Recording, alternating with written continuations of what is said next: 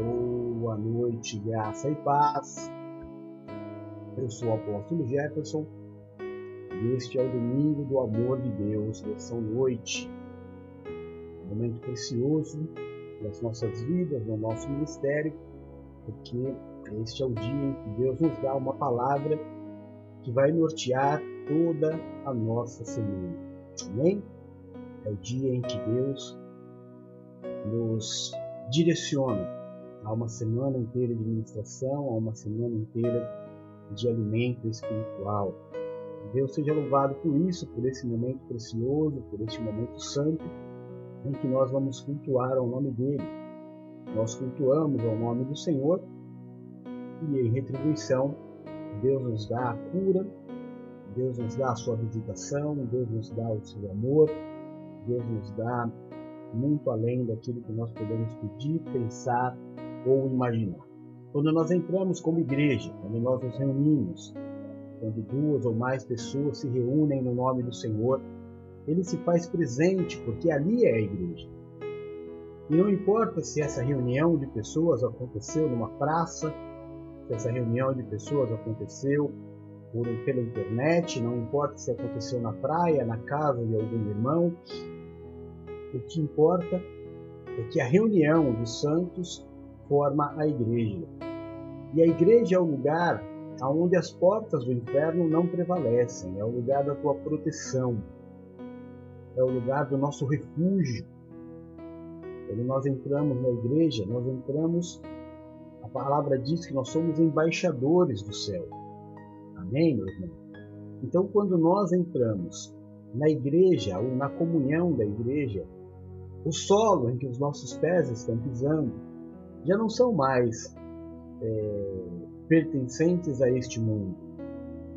Quando nós entramos, por exemplo, na embaixada norte-americana aqui no Brasil, a partir do momento que você passa é, pelos portões, aquele solado já não é mais, aquela, aquele solo já não é mais um solo brasileiro.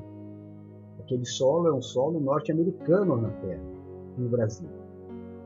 Assim, qualquer embaixada que você for no mundo, a língua que se fala ali é a língua natural do país, a moeda é a moeda do país. E assim as coisas acontecem, porque ali é a embaixada. Nós somos embaixadores de Cristo. Então, muitas coisas das quais nós vivemos neste mundo terrível, tenebroso, cheio de violência, cheio de ingratidão, é, doenças, é, injustiças, que são naturais a este mundo, não são naturais a partir do momento em que nós entramos na presença do Senhor. Coisas tidas como impossíveis e incuráveis para a terra, não é impossível de ser curada dentro da igreja na embaixada do céu. Então, neste momento, você está num lugar santo. Ah, apóstolo, mas eu estou na minha casa. Sua casa agora é a embaixada do céu. Amém? Então, tudo é possível ao que crê. A partir deste momento em que nós estamos cultuando ao nome do Senhor, tudo pode acontecer na sua vida. Então, se prepare. Aperte aí os seus cintos e vamos à ministração desta noite que eu tenho certeza será uma grande bênção para mim e para você. Amém? Em nome de Jesus. Bom, o tema de hoje, o Senhor nos deu e nós vamos ter hoje plaquinhas. Amém?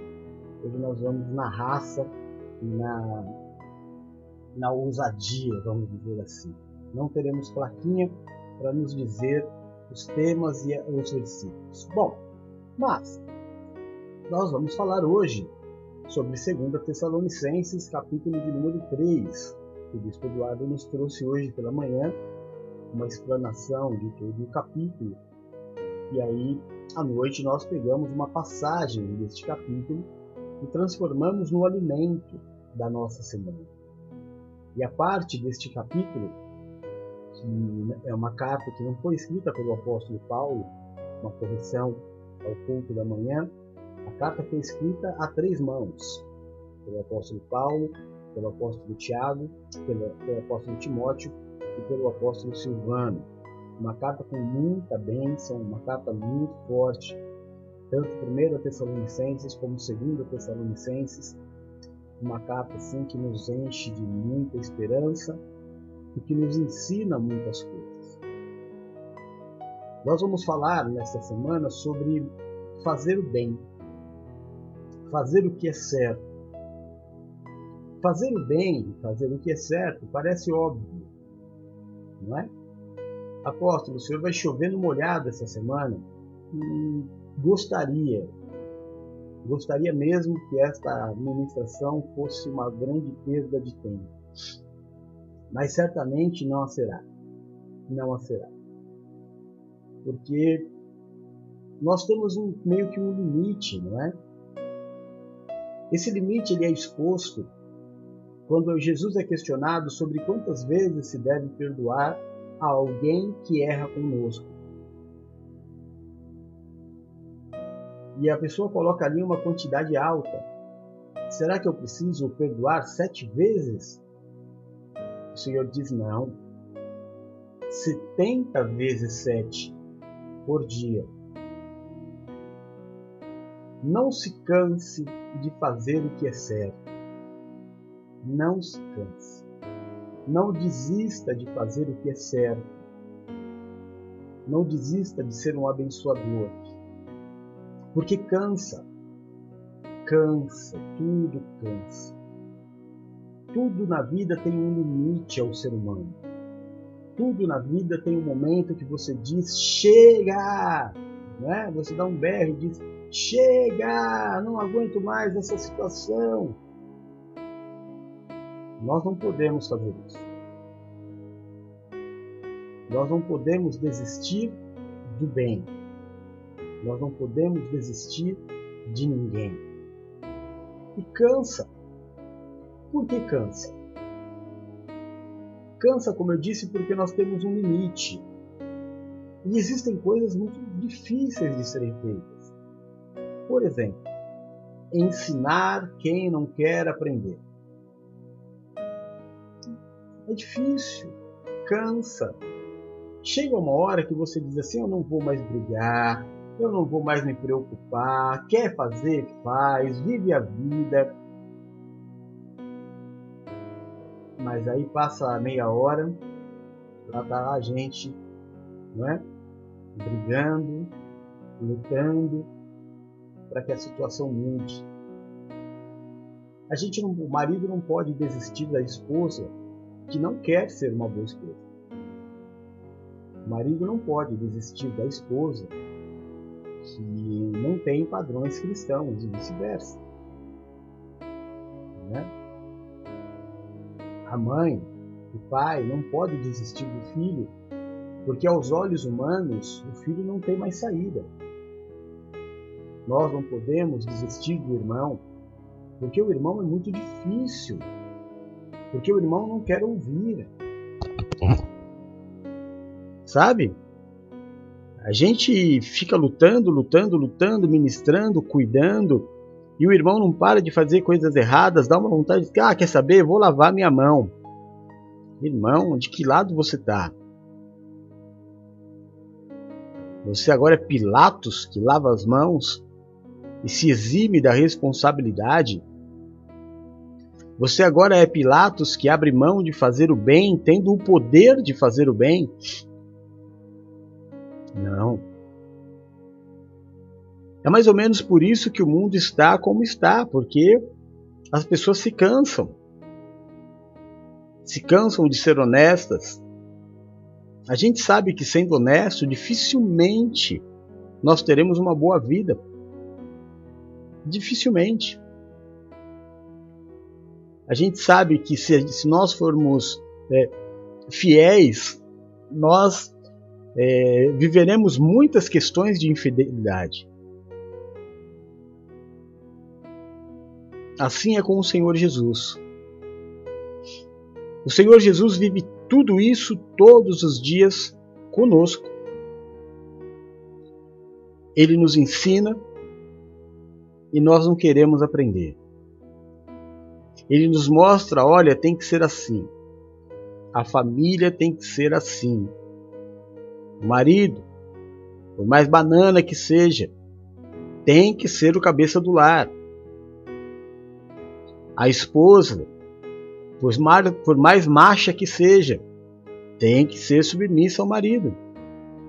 O filho, por mais rebelde que seja, tem que ser obediente aos seus pais. Ele nos ensina tudo isso sobre a família, sobre a comunhão da família, sobre a educação dos filhos, mas nós nós insistimos em não fazer aquilo que precisa ser feito. A gente quer fazer do nosso jeito, irritamos ao Senhor. Porém, todavia, contudo, ele não desiste de nós. Ele insiste em fazer o bem, insiste em nos ensinar, em nos dar mais um dia, em nos dar mais uma esperança, em nos dar mais uma palavra. Quem sabe agora ele aprende, em nos dar mais uma situação. Quem sabe agora ele aprende. Amém? Então nós precisamos trabalhar a questão da insistência. Insistir no bem. Insistir na vida.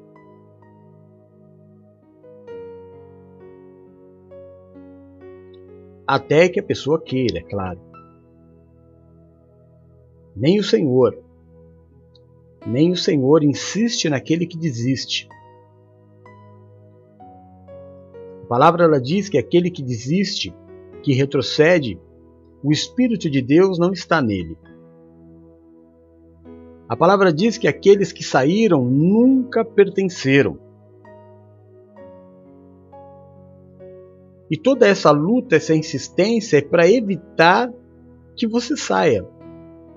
Toda essa luta, toda essa insistência é para que você permaneça como igreja, a despeito de toda e qualquer situação que o inimigo quer é te tirar da igreja. É te levar, te levar, te levar para um campo neutro, onde ele possa fazer da sua vida aquilo que ele bem entende. É sobre isso que nós vamos falar nesta noite. E nós temos, como sempre, três textos bases para nos nortear, para nos dar uma boa base sobre aquilo que o Espírito Santo quer de nós nesta semana. Então vamos lá. Lembrando que eu não fiz as plaquinhas, tá? Então o título é Não se canse de fazer o bem.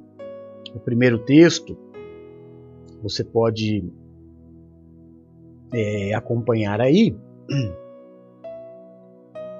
Segunda Tessalonicenses, capítulo 3, eu vou ter o cuidado de colocar para quem estiver no chat aí, eu vou postar, tá? No Facebook. Então, 2 Tessalonicenses 3,13, a palavra de Deus, ela diz assim: Os apóstolos instruem da seguinte maneira: Quanto a vocês, irmãos, nunca se cansem de fazer o bem. Você imagina que se os apóstolos disseram isso, é porque já tinha muita gente cansada de fazer o bem já tinha muita gente quase desistindo de fazer o bem, não é? Porque senão não haveria necessidade de ser dito. Isso foi repetido à igreja de Gálatas. Lembra que esse texto foi dito para os Tessalonicenses e agora o mesmo texto é dito pelo apóstolo Paulo à igreja dos Gálatas, e ele diz assim: E não nos cansemos de fazer o bem, pois no tempo oportuno colheremos se não desanimarmos. Vamos fazer o bem e vamos colher aquilo que estamos plantando. Seja numa vida, seja na nossa vida, seja no trabalho, seja no ministério, seja no casamento, seja onde for. Se nós não desistirmos, nós viveremos a bênção. Amém? E o terceiro texto, que é o maior deles, Deixa eu ver se eu coloquei certinho. É isso. Vamos lá. É, Lucas capítulo 10, versículos 30 a 37, a palavra de Deus diz assim: Em resposta, disse Jesus: Um homem descia de Jerusalém para Jericó, quando caiu nas mãos de assaltantes. Estes lhes tiraram as vestes, espancaram-no e se foram. Deixaram-o quase morto. Aconteceu estar descendo pela mesma estrada um sacerdote quando viu o homem, passou pelo outro lado. E assim também um levita. Quando chegou ao lugar e o viu, passou pelo outro lado. Mas um samaritano, estando em viagem, chegou onde se encontrava o homem e, quando o viu, teve piedade dele. Aproximando-se, enfaixou-lhe as feridas, derramando nelas vinho e óleo. Depois colocou sobre o seu próprio animal e levou-o para uma hospedaria e cuidou dele. No dia seguinte, deu dois denários ao hospedeiro e disse: Cuide dele. Quando voltar, lhe pagarei todas as despesas que você tiver. Qual destes três você acha que foi o próximo do homem que caiu na mão dos assaltantes? Aquele que teve misericórdia dele, respondeu um perito na lei. Jesus lhe disse: Vá e faça o mesmo. Amém? Vamos orar. Senhor nosso Deus e nosso Pai, é no nome do Teu Filho Jesus Cristo que nós nos reunimos neste domingo. Para cultuar o Seu nome, para te adorar e para receber do Teu altar uma palavra que vai nortear toda a nossa semana. É o alimento, é aquilo que vai nos dar força, são as nossas respostas, é tudo aquilo que nós precisamos para romper mais uma semana em fé. Bendito seja o nome do Senhor Jesus, aquele que era, o que é e o que há de vir, o prometido das nações, o Rei dos Reis e o Senhor dos Senhores. O nosso Salvador, o Messias, o Filho de Deus, aquele que está sentado à destra do Pai, governando a vida de todos aqueles que assim desejam. Senhor, nós nos prostramos aos teus pés para receber de ti esta palavra, a bênção desta semana. Muito obrigado pelo privilégio de termos sido escolhidos para estarmos aqui. Obrigado. Muitos são os chamados, poucos os escolhidos. Nós fomos escolhidos. Muitos, muitos chamados, poucos escolhidos. Assim somos nós. Aqui estamos nós. Senhor, eu te peço, perdoa os nossos pecados, as nossas falhas. Nos santifica para que possamos receber nesta tarde, neste princípio de noite, a tua palavra que vai alimentar as nossas vidas. Perdoa os nossos pecados como nós perdoamos aqueles que pecaram contra nós. Abençoa cada casa, cada família onde entrar o som da minha voz, a imagem desta oração. Que este culto faça diferença na vida dos teus filhos. Leva a reconciliação para dentro dos lares abençoa, protege, Senhor. Faz a diferença.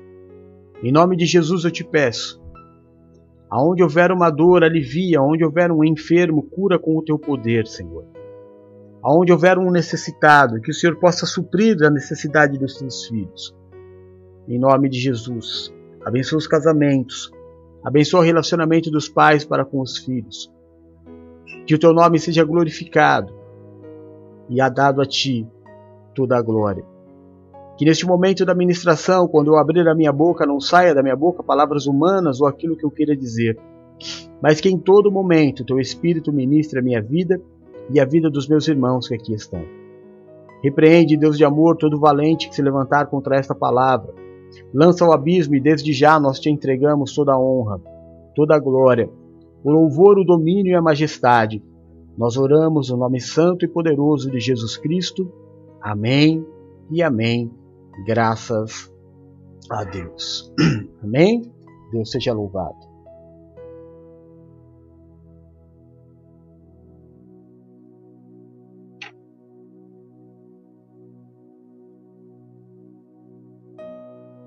Bom, então, sigamos e prossigamos em fazer o bem, sem nos cansar, como Jesus na terra agiu desta forma, fazendo o bem. Ah, muitos se tornavam gratos, muitos recebiam o que queriam e iam embora. Há algumas passagens que, nos, que Jesus fala sobre isso, que Jesus fala sobre a ingratidão, né? que Jesus fala sobre a expectativa de se criar uma aliança e a aliança não acontece.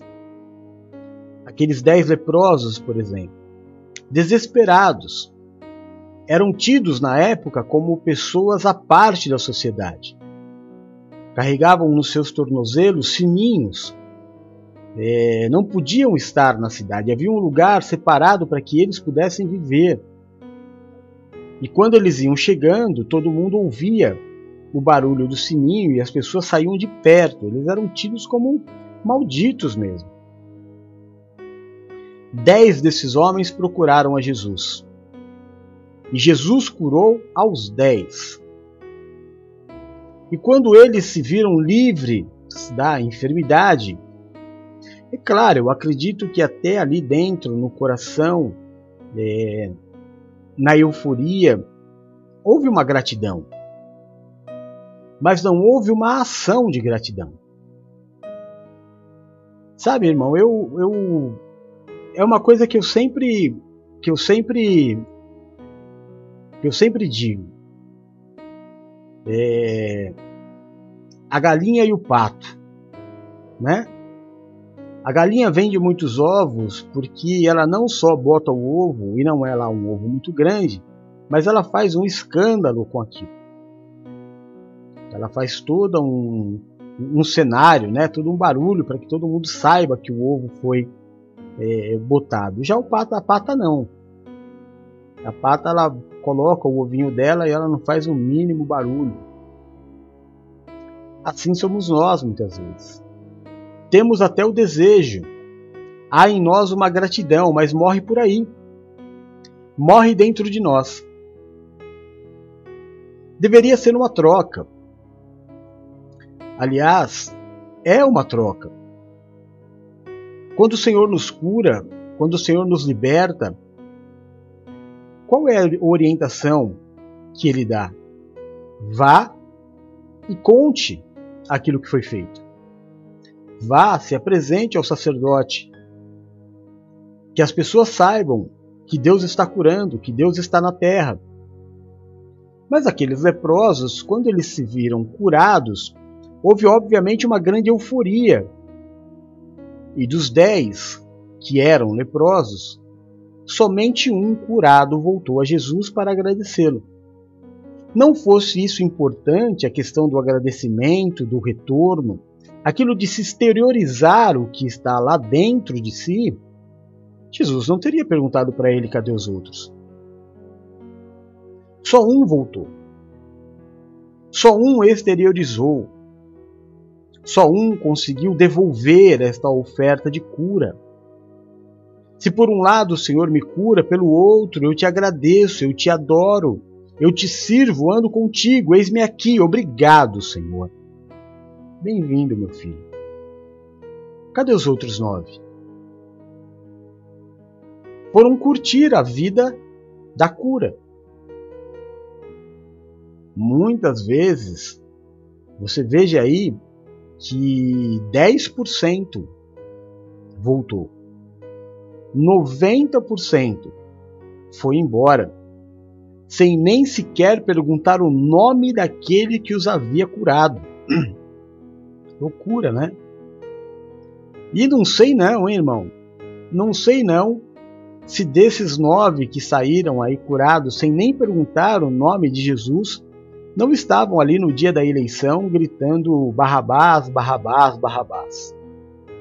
Talvez nem se lembrassem da aparência de Cristo. Mas isso não fez com que o Senhor deixasse de fazer o bem.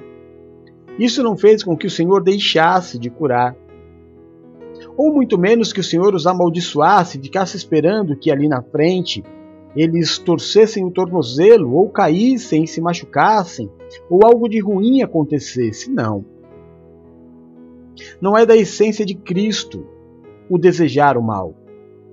não está na essência, não faz parte do DNA, não faz parte da vida de Jesus, da existência de Jesus, o desejar o mal. É claro que se o Senhor Jesus desejar o mal para alguém, essa pessoa está no arroz, né? Mas não é característica de Cristo. Cristo, quando esteve na Terra, ele, deu, ele teve que lidar exatamente com isso com ingratidão, com falta de educação, com abandonos, com decepções e seguir em frente. Seguir em frente. Nós todos somos revoltados com Judas. Não somos? Todos nós somos muito revoltados com Judas. Mas você já parou para pensar qual o sentimento no coração de Cristo? Cara, é meu filho. Eu depositei nele fé. Eu dei para ele trabalho. Eu dei para ele um ministério. Ele não era ninguém. No céu, ele não era ninguém. Eu dei para ele uma condição espiritual, eu fiz dele um apóstolo. Eu o amei, eu confiei nele, eu pus o ministério na mão dele e não ficava perguntando como é que estava. Eu confiei. E fui traído por aquele que eu investi. Fui traído por aquele que eu amei. Se nós temos esse sentimento né, de, de, de rancor até pelo que Judas fez com Jesus, você imagina o sentimento de Cristo em ter sido traído por alguém que ele amava, que estava no meio, que se alimentava. Não deve ter sido fácil. Porém, nada disso fez Jesus parar. A partir deste momento da entrega de Cristo por Judas, começa ali a via crucis, né? Começa todo o martírio de Cristo. Ele começa a ser judiado, apanha, é, colocam nele uma coroa de espinhos, cospem nele, é, tiram as suas vestes, deixam ele nu, é, dão usam instrumentos de tortura para dilacerar as suas costas, fazem uma uma cruz, fazem ele carregar a cruz mesmo todo machucado. Eu imagino cada um de nós o quão não estaria cheio de ódio. Qual de nós não estaria completamente irado pelo que estava acontecendo? Meu Deus, eu só fiz o bem, olha o que eu estou recebendo desse povo. Eu não fiz nada de mal e olha quanto eu estou sofrendo. Eu acredito que tudo isso passou na mente de Cristo. Mas não foi capaz de mudar a essência de Cristo em fazer o bem sem se cansar. Apóstolo, dá para provar isso? Sim, irmão, dá para provar. Por exemplo, essa semana eu tive uma semana muito ruim de saúde. Vocês viram que em todo culto eu estou tossindo, eu estou com a garganta arranhando. Eu tive uma semana sem energia nenhuma. É, alguma gripe forte, né? Que deve ter me incubado. E, e fraco, meio desanimado para fazer todas as coisas. E o meu humor já não é o mesmo. Eu não tenho o mesmo humor com a minha filha, eu não tenho o mesmo humor com o meu cachorrinho, eu não tenho o mesmo humor com, com o Rodolfo, eu não tenho o mesmo humor com a Valéria. É um momento que nós ficamos carentes, né? É um momento que a gente quer paparico. É um momento que a gente quer que as pessoas estejam ao nosso lado, nos dando força, cuidando de nós. Nem sempre vai acontecer. Nem sempre vai acontecer. As pessoas elas estão é, preocupadas com suas próprias vidas, correndo atrás das suas próprias coisas. Na correria do dia a dia, a gente acaba nem percebendo que o irmão está mal. Às vezes acontece. É, toda essa situação me deixou bem entristecido. Muito entristecido. E... Mas aí toda vez que eu fico assim, irmão, entristecido, eu falo, poxa vida, né? Eu tô aqui tão pobrezinho. Porque quando a gente tá doentinho, a gente se acha pobrezinho, né? Poxa, eu tô aqui doentinho. Ninguém vem perguntar se eu quero um remédio. Poxa, as pessoas estão vendo que eu tô desanimado. Não vem ninguém aqui é, me fazer um carinho, me dar uma força, me dar um incentivo, um apoio. Vamos além. Aquilo vai dando uma certa tristeza, né? Movido com uma certa raiva, uma vontade de brigar isso nós que somos seres humanos. Mas Cristo não. Cristo passou por coisa muito mais séria do que um resfriado. É, e sozinho. Sozinho ele apanhou, sozinho ele foi humilhado, sozinho ele foi é, preterido por aqueles aos quais ele fez uma cura, ou várias curas. Ele carregou a sua cruz sozinho. E a Bíblia diz que, como ovelha muda, ele foi levado ao matador. Em nenhum momento ele proferiu uma palavra de agressão. Em nenhum momento ele proferiu uma palavra rústica. Ainda assim, no último momento, quando ele é pregado, já não bastava toda a dor que ele estava sentindo, por nada, só por ter feito o bem. Né? É como se Satanás dissesse para ele: Olha o que eu vou fazer com você, porque você teve a ousadia de entrar no meu mundo e pregar o amor. E então Jesus teve estacas colocadas nos seus punhos, nos, nos seus pés, e foi levantado crucificado. Eu não sei se você sabe, a morte de crucificação ela é, ela é tida por asfixia a posição do corpo, porque o corpo não fica ereto, o corpo ele fica postado para frente. E essa posição de ficar assim para frente vai fazendo com que os órgãos vão pressionando, principalmente o pulmão, né? Os órgãos de trás, que tem um peso é, considerável, ele vai pressionando, pressionando, pressionando o pulmão até que a pessoa morra asfixiada, uma, é, um esmagamento de órgãos.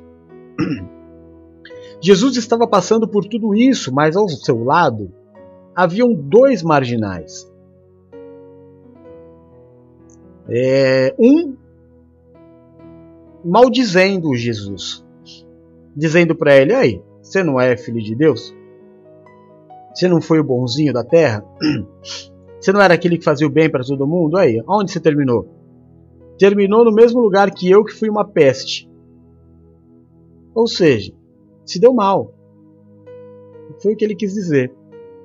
Do outro lado, existia um marginal que estava condenado por ser um marginal. Não é? Mas naquele momento ele age com um coração diferente. E ele repreende o seu companheiro que estava ao outro lado de Jesus e ele diz: Cala a boca. Nós estamos aqui porque nós merecemos, fizemos coisas erradas, mas o que este homem fez? Ele olha para Jesus e ele diz: Me perdoa.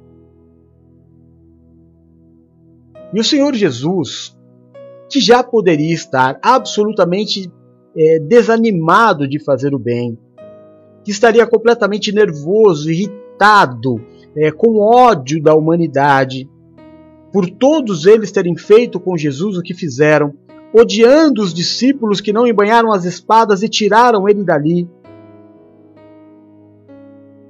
Porque afinal de contas, Jesus estava dando a vida e os discípulos não foram capazes de dar a sua vida por Jesus. Ele poderia pensar tudo isso, mas não. Não se canse de fazer o bem. E mesmo cheio de dor, Jesus olhou para aquele homem e disse: Ainda hoje estarás comigo no paraíso. Aí, irmão, você pode entrar na loucura teológica, ah, não, mas não foi isso que Jesus quis dizer. Não, esse homem não foi o primeiro a entrar no paraíso. Irmão, é o que está na Bíblia, é o que a gente prega. Aí você deixa os malucos com a maluqueza deles. As palavras de Jesus foram para Dimas: Ainda hoje estarás comigo no paraíso. Ou seja, foi Jesus que disse.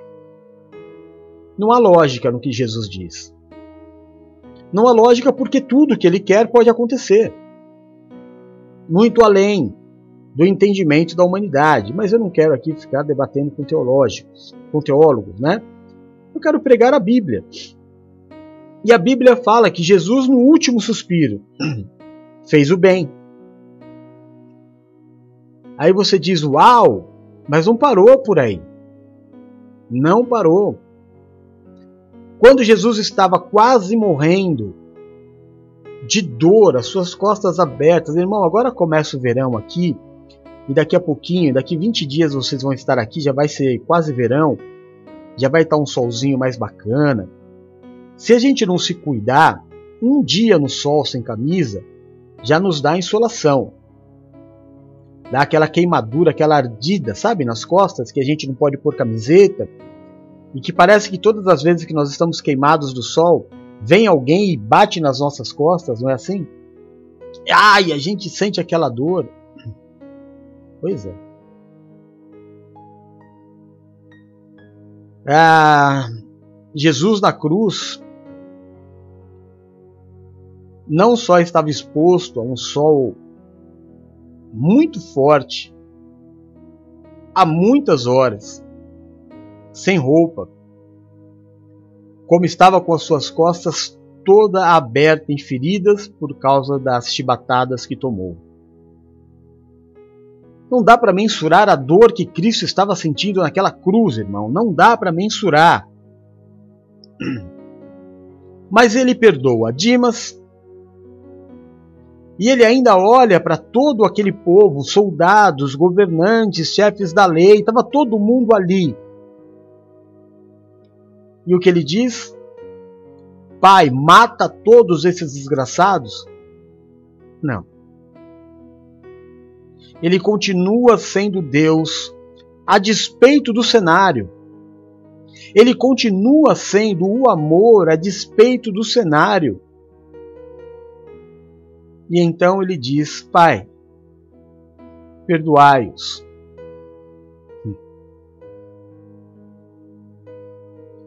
Eles não sabem o que fazem.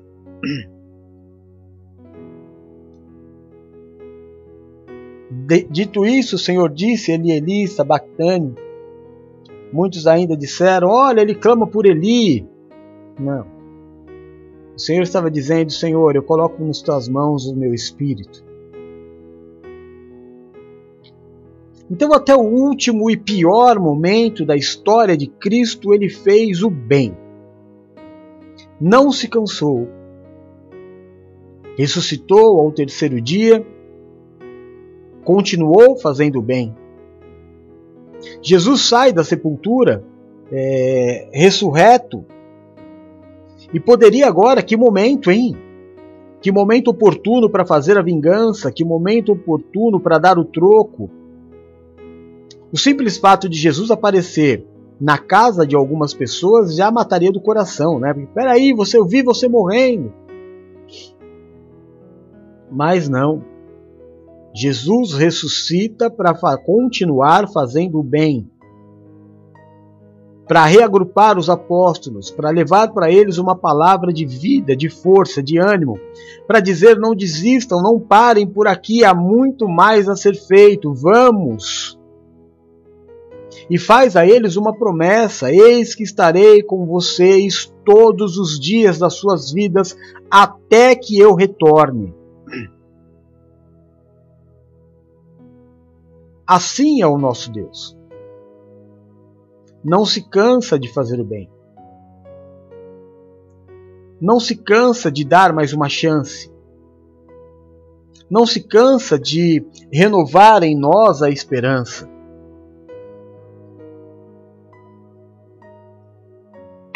Nós não somos capazes, muitas vezes, de corrigir o nosso caminhar.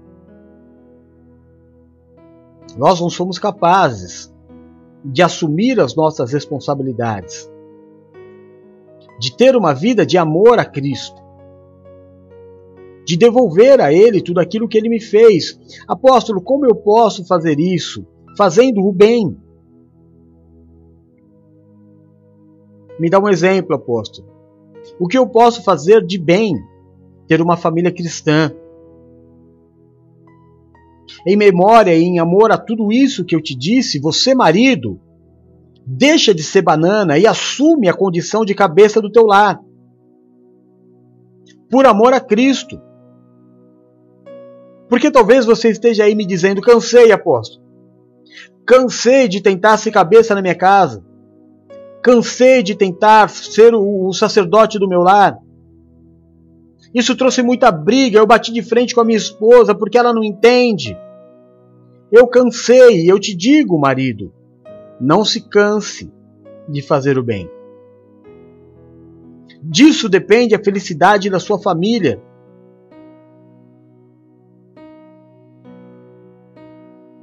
Talvez você, esposa, diga o mesmo. Eu não vou me submeter a este homem. Eu não vou ser submissa a este homem, ele não merece.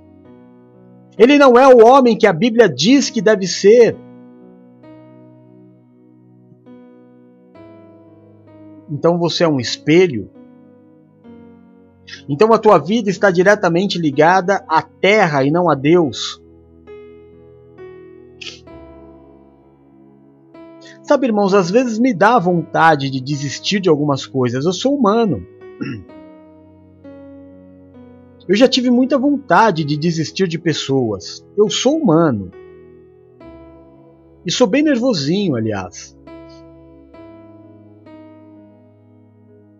Mas todas as vezes que me bate o desânimo, a vontade de desistir, eu olho para Cristo e vejo quantos motivos eu dou para Ele desistir de mim e Ele não desiste. Ele insiste em mim. Aí, neste momento de consciência, eu abaixo a minha cabeça e eu vou trabalhar mais. E eu vou fazer mais. E graças a Deus eu trago em mim a honra de dizer que eu nunca rompi a aliança com ninguém, nem com quem mereceu e nem com quem não mereceu. Nas piores traições do mundo pelas quais eu passei, eu perdoei a todos. Todos. E olha que eu já passei por situação. Eu já passei por situação Teve uma situação pela qual eu passei, que eu tive que passar pelo psiquiatra. E quando eu estava na sessão de psiquiatria, eram duas doutoras que me atenderam porque o caso era grave, né? Aí eu contei toda a história para elas e elas olharam para mim e disseram: "O que você fez?" Aí eu disse o que eu fiz. Elas disseram assim: "E por que que você está aqui?" Eu falei porque eu acho que isso pode ter me abalado psicologicamente. E elas disseram assim: Jefferson, qualquer pessoa normal teria pelo menos quebrado tudo. Você pegou as suas coisas e foi embora. Por mais dor que você tenha sentido, por mais que você estivesse vendo o seu mundo cair, ruir, é, destruir-se. Você simplesmente pegou as suas coisas e foi embora e você está aqui achando que você é louco.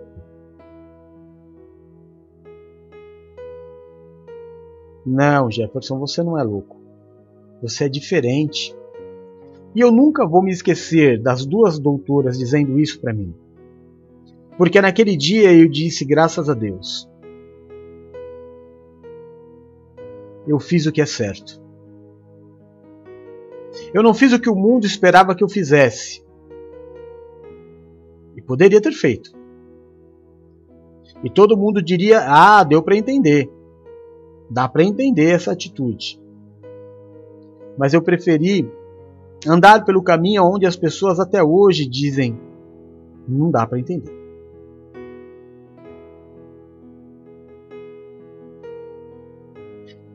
Você vai perdoar, você vai ter atitudes e as pessoas vão voltar a pisar na bola com você.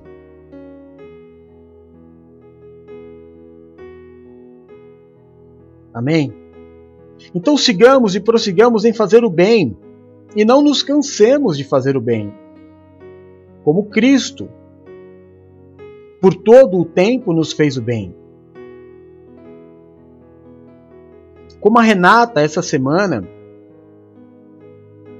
me fez o bem, muito bem. Mas muito bem. Porque não teve medidas em cuidar de mim.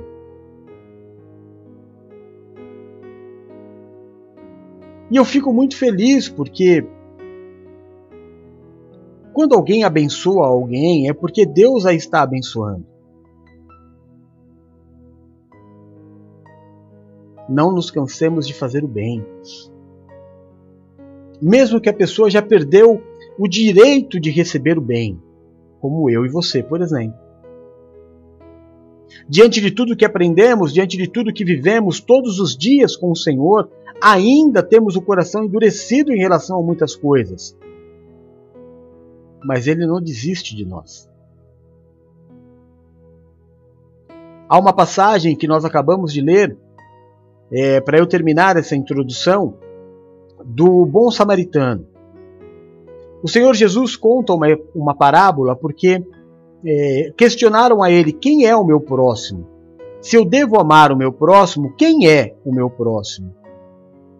É aquele que eu convivo? É aquele que me faz o bem? É aquele que da minha mesma raça, do meu mesmo gênero? É, quem é? É o diferente de mim ou é o igual? E o Senhor Jesus propôs uma parábola e disse que um homem estava indo de Jerusalém até Jericó. E no meio do caminho encontrou ladrões que o roubaram e bateram nele e deixaram ele no chão. Pelo mesmo caminho, ou seja, saindo de Jerusalém, a cidade santa, indo para Jericó, a cidade do pecado, passou por ele um sacerdote e vendo aquele homem jogado no chão ensanguentado, foi para outra calçada e passou como se não o tivesse visto. Depois disso passou um levita. Não, não é um homem cheio de, de, de instrumentos tocando música, um homem da tribo de Levi. Também saindo de Jerusalém e indo para Jericó. Saindo da Terra Santa e indo para a terra do pecado.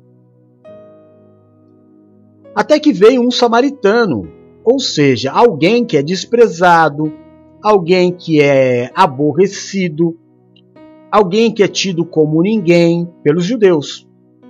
Este samaritano viu aquele judeu ensanguentado, colocou-o no colo sobre o seu cavalo, sobre o seu animal, deveria ser um burro, um cavalo, cuidou das suas feridas, colocou ali vinho, azeite, levou até um, um hotel, vamos dizer assim,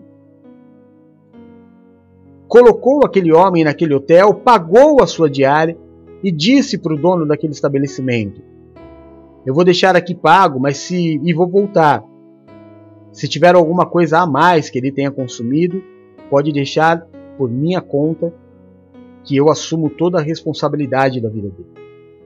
E Jesus pergunta aos sacerdotes da lei: quem é que foi o próximo dele? O sacerdote? O levita? Ou aquele que ele tinha como inimigo? Foi aquele que teve misericórdia dele. Nossa, apóstolo, mas por que, que o sacerdote não cuidou dele? Porque não dava, né, irmão? Como é que ele ia explicar que ele estava saindo de Jerusalém e indo para Jericó? O que que um sacerdote estava indo fazer em Jericó. Da mesma forma, o levita, né? Como é que eu vou explicar? O que, que eu estou fazendo aqui? Tá, tudo bem, pega esse homem, cuido dele, e aí explico o que? Para minha família, para a igreja, para os irmãos. Encontrei esse homem ali naquele lugar. O que estava fazendo ali? Uma pergunta muito rápida de ser feita e óbvia. de que seria feito. Por não poder responder o que eu estou fazendo ali, eu não posso ajudá-lo. Já o outro, que estava no caminho contrário, em direção à Cidade Santa, poderia dizer a qualquer pessoa: Olha, encontrei esse caminho enquanto me dirigia a Jerusalém. A gente vai desenvolver muito essa história durante a semana, porque ela é muito rica. Muito rica. Mas a parábola do bom samaritano nos ensina que nós temos que fazer o bem e não nos cansar de fazer o bem. E fazer o bem para aqueles que aparentemente não merecem que lhes seja feito o bem. Amém? E começando a ministração, claro, nós temos seis tópicos eu não coloquei as plaquinhas hoje. Mas o primeiro tópico é ande pelo caminho certo. Tendo em vista que aqueles homens estavam no lugar errado, no caminho errado e por isso não puderam cuidar daquele homem. Então, o primeiro tópico desta semana é ande pelo caminho certo. Em Mateus, capítulo 7, versículos 13 e 14, a palavra de Deus ela diz assim: Entrem pela porta estreita, pois a larga é a porta e o templo, perdão, pois larga é a porta e amplo o caminho que leva à perdição, e são muitos os que entram por ela como é estreita a porta e apertado o caminho que leva à vida. São poucos os que a encontram. Apóstolo, por que o caminho é estreito? Porque só existe um. Porque não existem dois. Para as outras coisas da vida existem dezenas de caminhos que te levam para muitas situações diferentes. Mas para o céu só existe um caminho: o caminho, a verdade e a vida que é Cristo. Ninguém vai ao Pai senão por Ele. Não existe outro caminho. A Bispa Silmara e o Bispo Eduardo ministraram na terça-feira. É, em um momento eles disseram: dizem que todos os caminhos levam a Deus. Não, nenhum não é assim. na década de 80, quando foi construído o shopping, shopping Center Norte no Brasil, é, na cidade de São Paulo, o comercial me lembro bem. Dizia que todos os caminhos levam ao Shopping Center Norte. Lembra disso? Agora eu fui velho, né?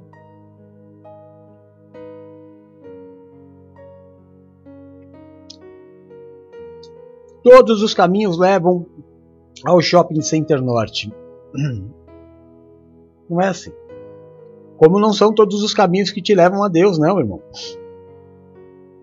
Apóstolo, todas as religiões levam a Deus. É, mais ou menos. Eu também posso te dizer que nenhuma religião te leva a Deus. Porque é um só caminho. E o caminho não está na religião. Talvez a religião que você escolheu, ela te ajude a encontrar a Cristo, que é o caminho.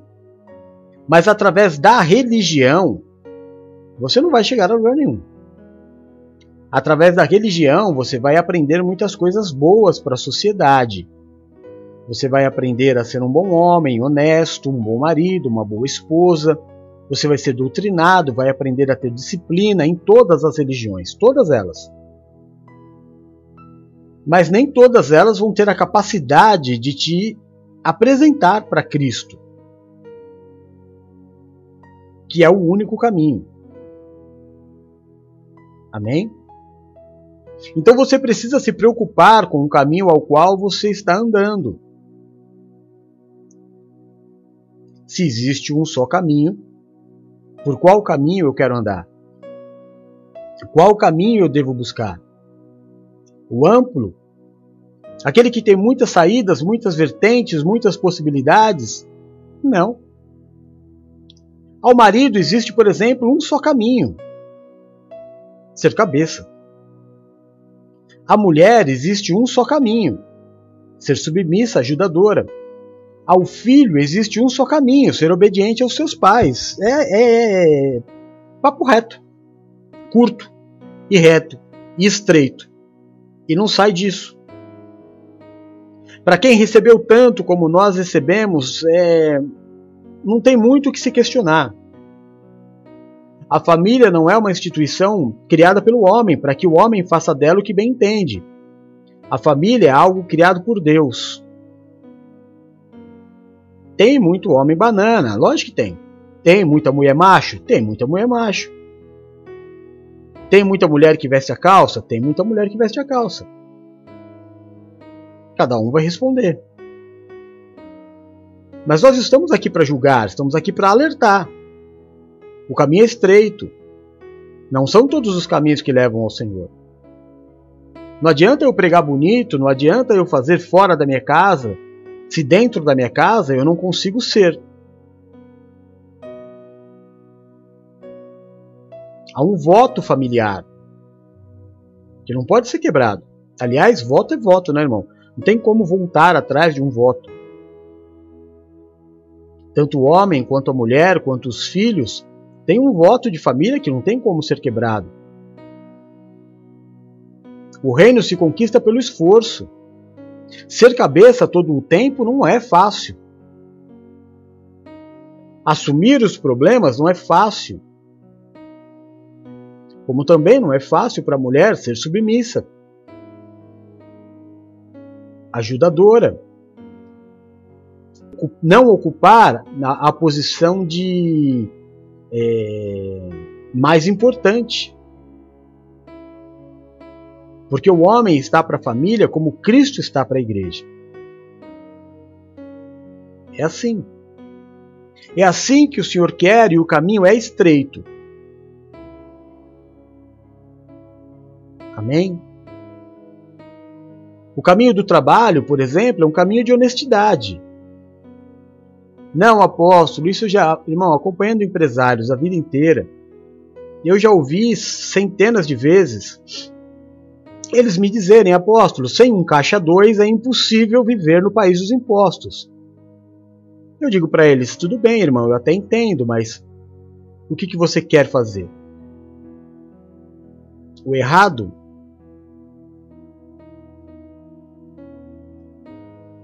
Em que momento Deus vai abençoar o errado? Eu lembro a, a primeira vez que eu dei carona para o meu bispo, bispo Marcelo Fofo. Ele. Eu não sei o que aconteceu com o carro dele, eu sei que eu tive que dar carona para ele. Eu nem entendia direito o que era igreja, eu sei que eu estava muito honrado de ter ele ali no carro né? Eu estava levando ele, chegou num cruzamento, eu fiquei meio preocupado de ficar parado no cruzamento, já era noite, e eu atravessei o sinal vermelho. E aí ele olhou para trás assim, ele falou: "Você viu?" Eu falei: "Não, bispo, o que?" Ele falou: "Os anjos que nos acompanhavam ficaram lá atrás." Eu falei: "Por quê?" Ele falou assim: "Porque os anjos não vão pecar por tua causa." Ele soube me ensinar que se eu quero ser abençoado, eu preciso estar debaixo da vontade de Deus. No envio de Deus. Aonde Deus quer que eu esteja. Anjos não vão pecar porque eu pequei. Anjos não vão pecar para poder me acompanhar. Não vão avaliar o meu erro. Avalizar, né? Assinar O caminho é estreito, irmão. No trânsito, se eu fizer coisa errada, eu sou multado. Ponto. Não tem conversa. Eu estava ainda hoje lembrando, quando eu era adolescente, domingo principalmente, domingo quando eu tinha a idade de, quase a idade da Bruna, 18, 19 anos, eu tinha uma namorada que morava em Congonhas e eu na Vila Formosa. E a gente tinha, graças a Deus, alguns carros, mas o meu preferido era um Monza 2.0 que meu pai tinha. E era o que eu mais usava. E eu voava com aquele carro. Eu fazia da Vila Formosa no aeroporto de Congonhas, e ela morava ali na rua de trás, na rua da TAM. Eu chegava a fazer em 20 minutos. Eu voo, mas irmão, eu voava com aquele carro. Não existia, não tinha obrigatoriedade de cinto de segurança naquela época. Não tinha radar. Então você andava como numa freeway. Eu ia, buscava ela e chegava em, em menos de uma hora eu ia e voltava. Eu adorava a velocidade. Hoje, hoje a cada 100 metros tem um radar. É estreito. Se você quiser fazer o errado, você vai pagar pelo errado. Aquela época era uma época muito liberal, que ocorria muito risco de vida. Hoje já é bem diferente. Há radar por todos os lados. E dizem-se, diz ainda as más línguas que existe uma indústria da, da multa, né? Mas o caminho é estreito. O caminho amplo é o que leva à perdição. Estreito é o caminho que leva à salvação, porque ele é único. Porque este caminho chama-se Cristo.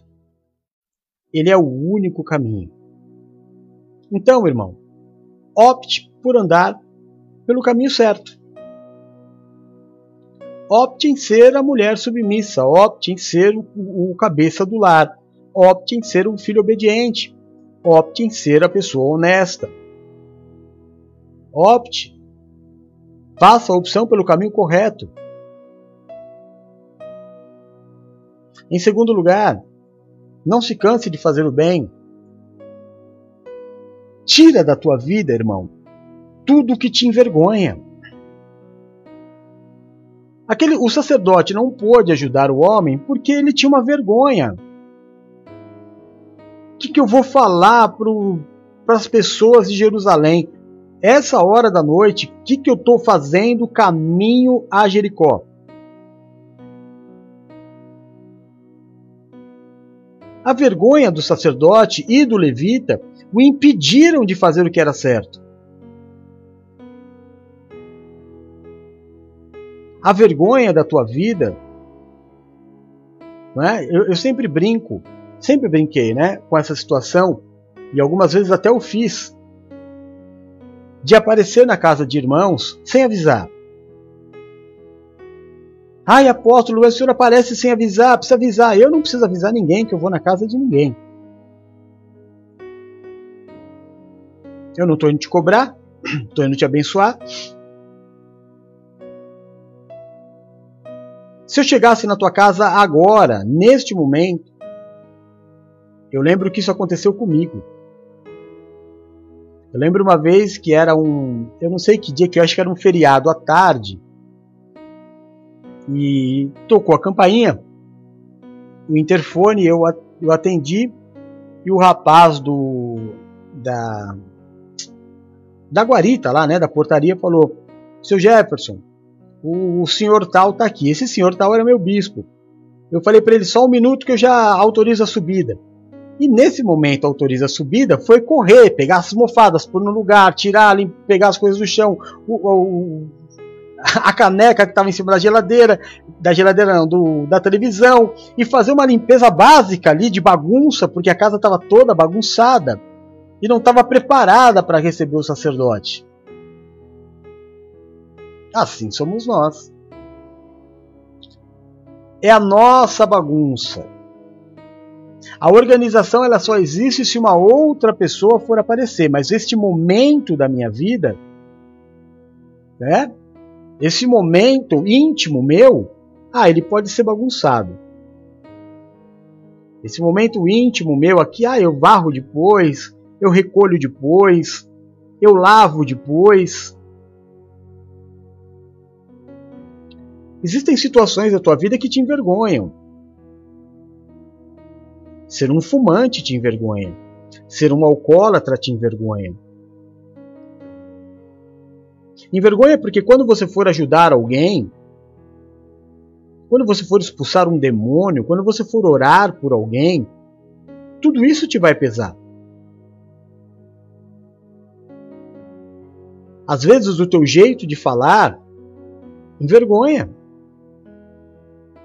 A gente precisa saber que a reverência às pessoas, elas me levam a falar com pessoas de forma diferente. Ah, apóstolo, eu sou o que eu sou. Não, não, não, não, não, não. Você aprendeu errado ou não estudou. Você não frequentou escolas ou não frequentou uma boa escola. Não é assim a vida. Não é assim. Não é eu sou assim, eu falo do jeito que eu falo com qualquer pessoa. Não, não é assim. Se você tivesse eh, frequentado a escola, você teria aprendido que algumas pessoas requerem um respeito maior por uma posição que elas ocupam na sociedade. Eu não posso falar com Cristo, por exemplo, como eu falo com meu filho. Situação óbvia. O segundo, eu não sei se eu já disse, vou falar de novo. Se livra da vergonha. Tira da tua vida o que te traz vergonha. Apocalipse 16, 15, a palavra de Deus ela diz assim: Eis que venho como ladrão. Feliz aquele que permanece vigilante e conserva consigo as suas vestes, para que não ande nu e não seja vista a sua vergonha. Você entendeu? Eis que eu venho como um ladrão. Por exemplo, o apóstolo chegou, tocou a campainha, sem avisar, como um ladrão. Para que eu perceba que está errado. Deus não habita na bagunça. Deus não habita na confusão. A minha casa precisa ser uma um lugar de honra. A minha casa precisa ser um lugar de bênçãos. Amém? A minha casa precisa ser um referencial. E se ela não é, eu preciso lutar para ser.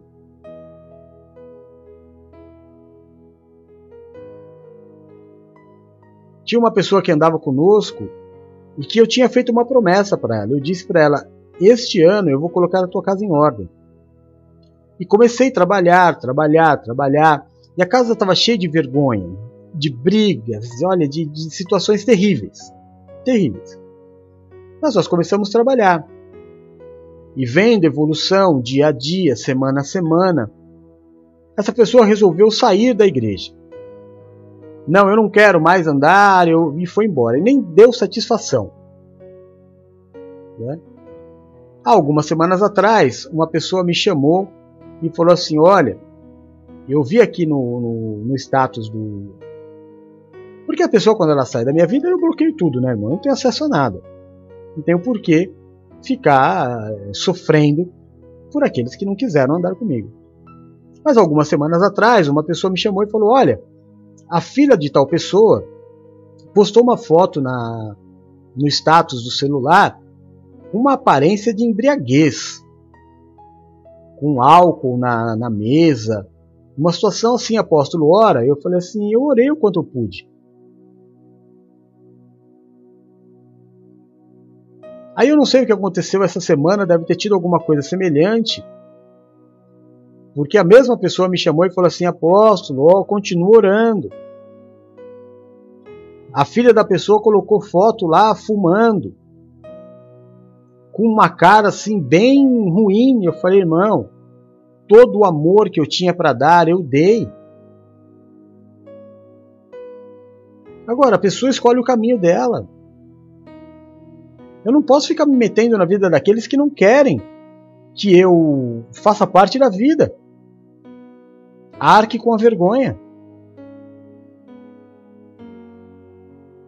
Existem pessoas que passam vergonha. E nós, como servos de Deus, precisamos nos livrar da vergonha. Faz aí um checklist da tua vida. O que te impede de fazer o bem porque te causa vergonha e tira da tua vida. Simples assim.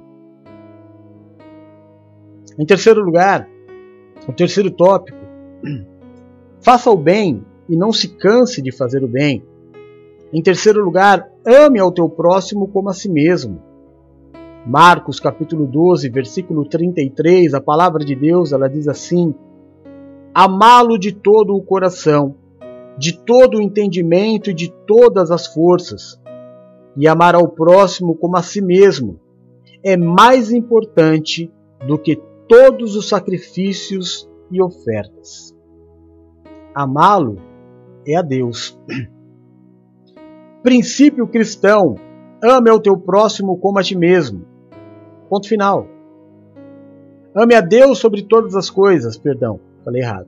Ame a Deus sobre todas as coisas, é o princípio cristão. Eu não amo nada mais do que eu amo a Deus. Eu nem me amo mais do que eu amo a Deus. A ponto de que a minha vontade não é a minha vontade, a minha vontade é a vontade de Deus. Eu não sou o que eu sonhei ser. Eu não luto para ser o que eu sonhei ser. Eu me abro e me entrego para ser aquilo que Deus quer que eu seja. Assim sou eu. Assim sou eu. Você você precisa aprender a colocar Deus em primeiro lugar na tua vida. Princípio, base, início de uma caminhada cristã. Deus em primeiro lugar.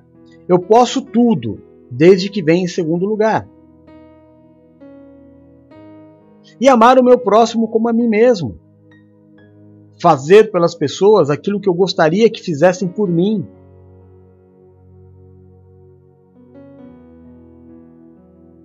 A sociedade seria muito melhor se cada um de nós fizesse pelo irmão aquilo que nós gostaríamos que fosse feito por nós. Não é? Nós seríamos mais gentis, mais educados, mais pacientes. Mas a gente usa um peso sobre as pessoas que nós não gostaríamos que fosse usado contra nós.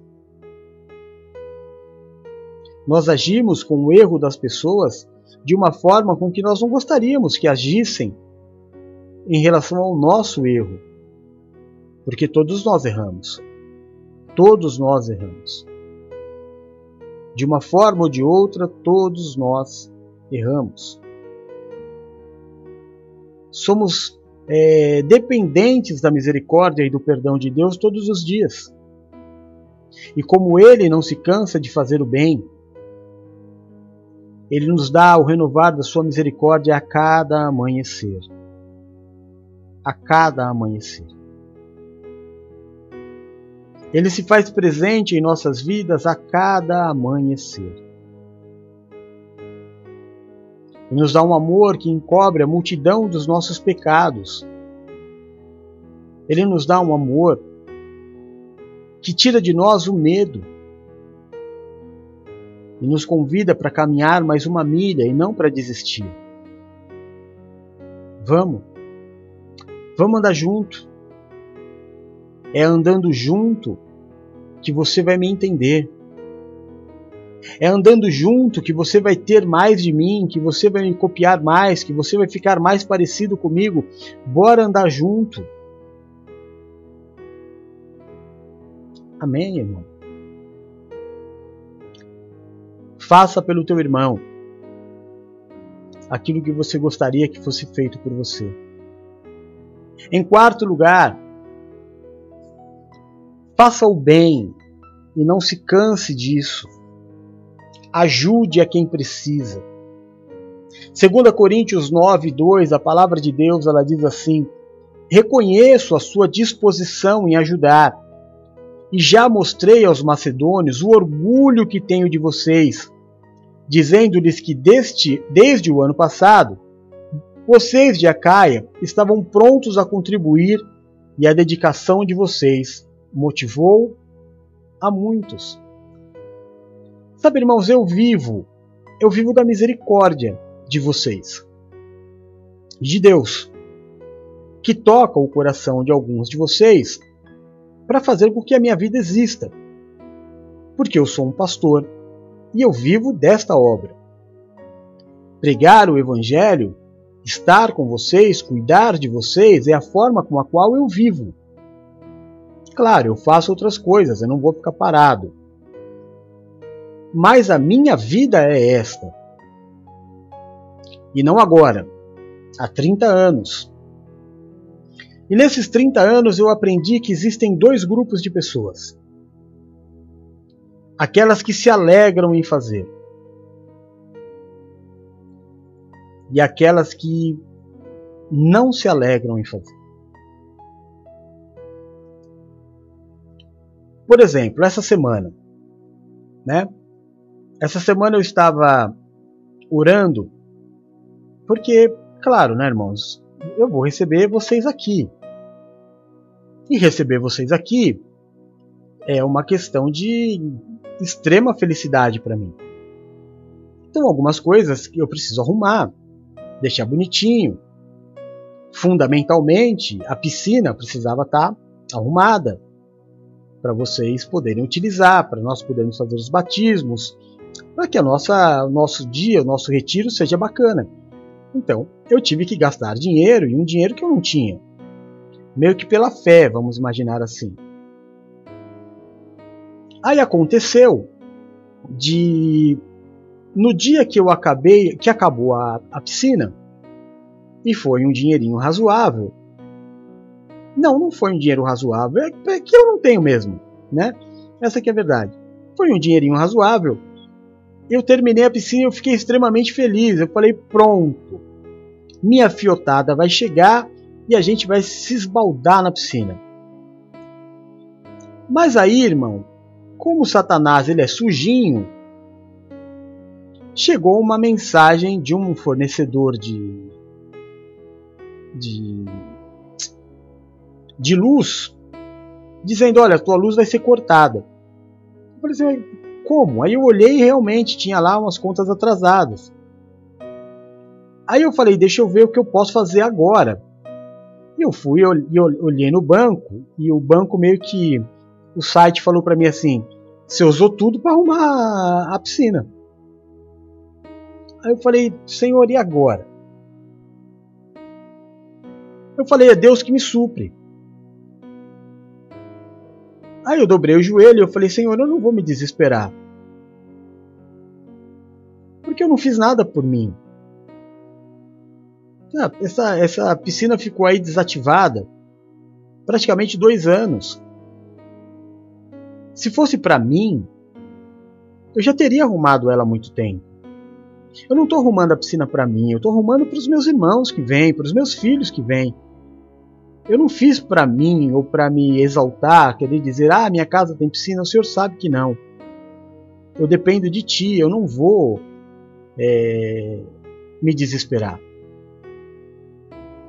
Irmãos, mas essa oração foi feita às 3 horas e 30 minutos. Quando eu terminei a oração, eram 3 e 40 mais ou menos, 3 e 45 por aí. Eu terminei a oração e, como uma atitude natural, eu peguei o meu celular e tinha uma mensagem. Eu peguei aquela mensagem e alguém tinha feito um pix. Aí eu falei assim, ué, mas é esse dia do mês? E eu olhei e era boa parte do valor que eu tinha que pagar da energia elétrica. E eu falei, meu Deus, mas eu acabei de orar. Foi durante o momento em que eu orava, Deus tocou o coração e essa pessoa fez. É assim que eu vivo. Estes são os testemunhos da minha vida. Então eu aprendi, eu estava dizendo nessa caminhada, como o apóstolo Paulo está dizendo aqui, olha vocês. Vocês são exemplos para os demais, porque enquanto para os outros eu preciso, gente, me ajuda, eu tenho uma vida, e isso e aquilo, está na Bíblia, não sei o que, não sei o que lá, vocês entregam voluntariamente. E esse fato de vocês fazerem voluntariamente ajuda ao meu ministério tem motivado os outros a fazerem também, e isso tem ajudado com que eu continue combatendo o bom combate, guardando a minha fé e continuando a minha caminhada. Ou não é isso que nós acabamos de ler? Vamos ler de novo? Reconheço a disposição em ajudar, e já mostrei aos macedônios o orgulho que tenho de vocês, dizendo-lhes que desde o ano passado, vocês da Alcaia, da, da Acaia, estavam prontos a contribuir, e a dedicação de vocês motivou a muitos. Então tem gente que você precisa se descabelar e falar, irmão, pelo amor de Deus, eu não quero aqui me humilhar, me envergonhar. Mas, gente, não dá para viver a vida sem dinheiro. Seja dizimista. Existem outros que você não precisa falar, porque o amor dele é tão grande que o próprio amor dele motiva. Ele diz assim: como que essa pessoa está vivendo? Eu vou fazer minha parte.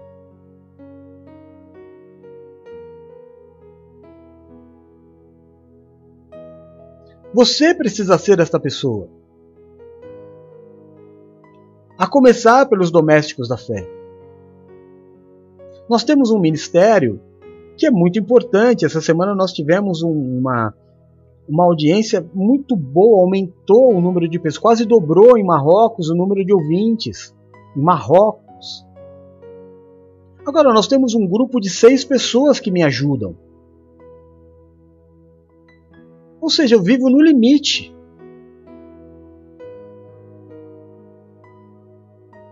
E eu não estou aqui falando para você sobre algo, ah, por favor, me ajudem. Não, estou dizendo para que se cumpra as Escrituras. Para que aqueles que andam comigo me ajudem a esse ministério continuar. Me ajudem a levar a palavra. Ajam como aqueles que motivam os outros a agir. quando eu não tenho esse desejo de amor, de ajudar a obra, o meu pastor, o meu sacerdote, aquilo que eu acredito, como o torcedor de futebol tem pelo time pelo qual ele torce,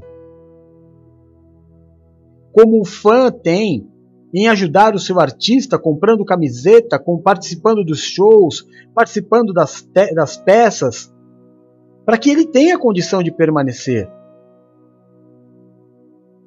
Assim a obra também é feita.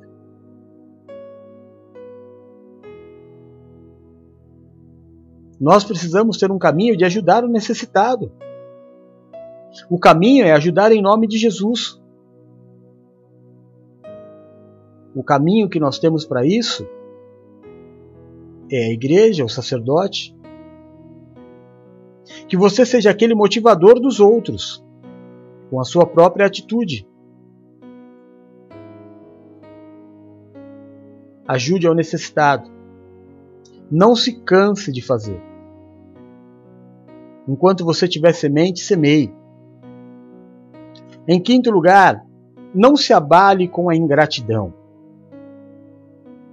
Lucas 6:35, a palavra de Deus, ela diz assim: Porém aos seus inimigos, façam-lhes o que, o que bem e emprestem a eles. Perdão, irmãos. Amém. Porém, os seus inimigos façam-lhes o bem e emprestem a eles, sem esperar receber nada de volta. Então, a recompensa que terão será grande, e vocês serão filhos do Altíssimo, porque Ele é bondoso para com os ingratos e maus. Quando eu ensino sobre a entrega do dízimo na igreja, Diferentemente do que se aprende aí fora na teologia da prosperidade, é, no meio da religião, olha, entrega o teu dízimo, a tua oferta, e Deus vai te dar muitas vezes mais. Não. Faça sem esperar nada em troca. Porque isso tem um nome, chama-se amor. É desta forma que deve ser feita.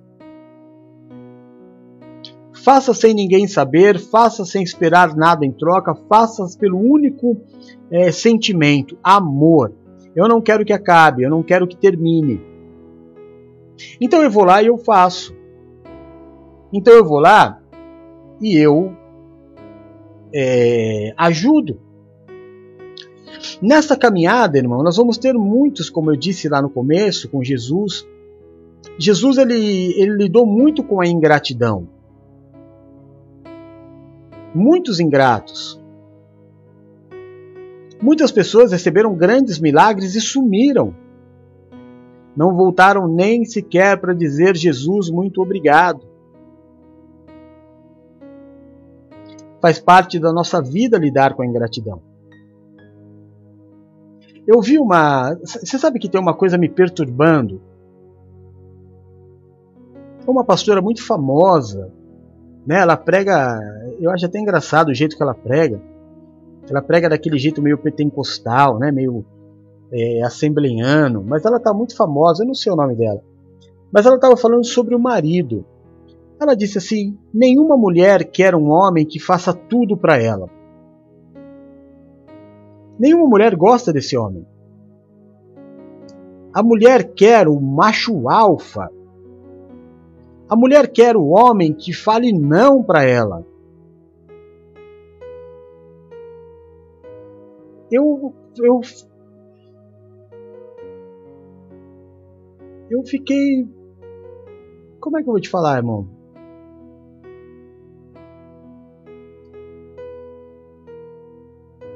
eu fiquei sem saber. Eu, primeiro que eu fico sempre muito assustado quando as pessoas elas se colocam numa posição de generalizar. É, o que eu acho para mim é bom para todos. Eu vi um vídeo engraçado de uma mulher falando sobre a. É uma artista muito famosa, uma atriz, né? E ela estava ouvindo uma, uma feminista dizendo assim: Eu não quero depender de homem. Eu não quero que homem me dê presentes, roupas, carros. Eu quero ter a condição de, de trabalhar e de conquistar as minhas coisas. Aí ela diz assim: Fale por você, querida. Fale por você. Não me inclua nesse grupo. Eu quero sim ter alguém que me banque, que me dê o carro, que me, né, que me dê uma vida de princesa. Mas eu fiquei pensando, eu falei, sério que a mulher não quer ser tratada como rainha? É sério que a mulher não quer ser tratada como uma princesa? Quer dizer que se o marido fizer tudo para ela, a paga dela vai ser a ingratidão. Porque na verdade ela queria ser maltratada. Me confunde, né, irmão? Porque eu não sou mulher.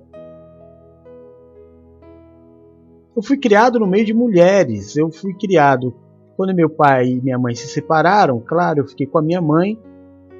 Meu pai não tinha o mínimo desejo de que qualquer um de seus filhos ficasse com ele né? E eu, e eu, claro que eu vivi toda a dor da minha mãe, tudo que ela dizia, o que ela esperava do meu pai.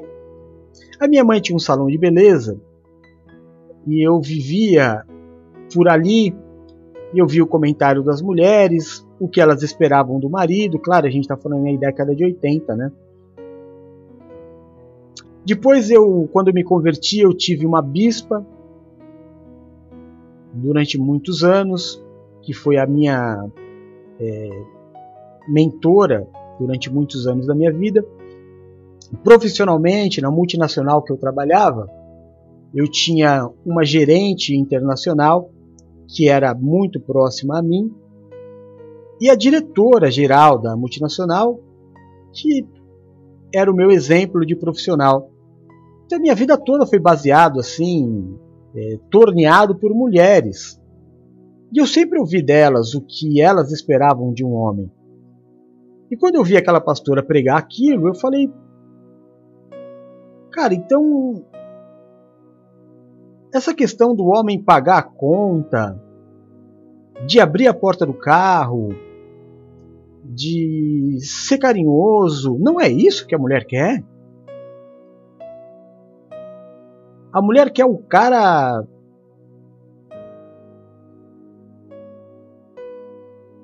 confundiu. Me confundiu porque ela não é uma, uma pastora polêmica. Ela é uma pastora que até gosto das pregações dela. Não tenho tempo de ouvir, né? Porque estou fazendo a obra. Mas já acompanhei durante muito tempo. Mas será mesmo que é isso que as mulheres querem do homem, então?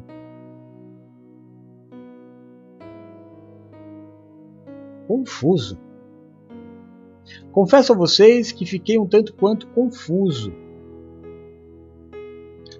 Mas de qualquer forma, tudo o que você fizer, se você é um marido que tem feito de tudo para tua esposa e ela não tem correspondido, então aprende aí, ó. A tua mulher não quer que você faça tudo por ela. A tua mulher não quer que você seja um carinhoso. Ela quer que você seja ogro, segundo a pastora ministrou lá. Macho alfa. É? Quer que você fale não para ela. Das coisas que ela te pedir, você fala não. Cada não que você der, ela vai gostar mais de você. Eu não aprendi assim, não sou assim. Talvez nem consiga ser assim, mas vou me esforçar. Vou me esforçar para ser esse homem que agrada aí as esposas. Mas guarde o teu coração em relação à ingratidão. Se você fizer algo por alguém, esperando que essa pessoa vá reconhecer o que você fez, se prepare para se entristecer. Principalmente nos dias de hoje, as pessoas buscam o que é melhor para elas. Dane-se o resto. Dane-se o resto. As famílias estão divididas desta forma. A minha parte me ajuda aí, a sua parte faz sozinho.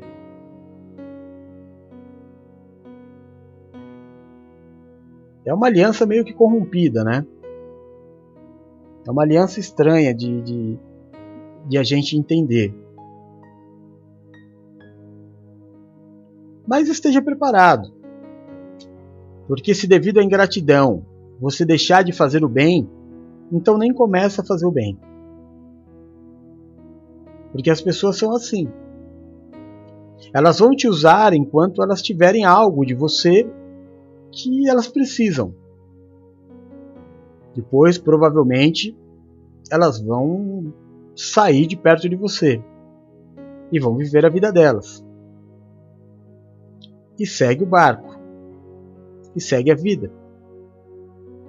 E cada um terá da vida a colheita que merece.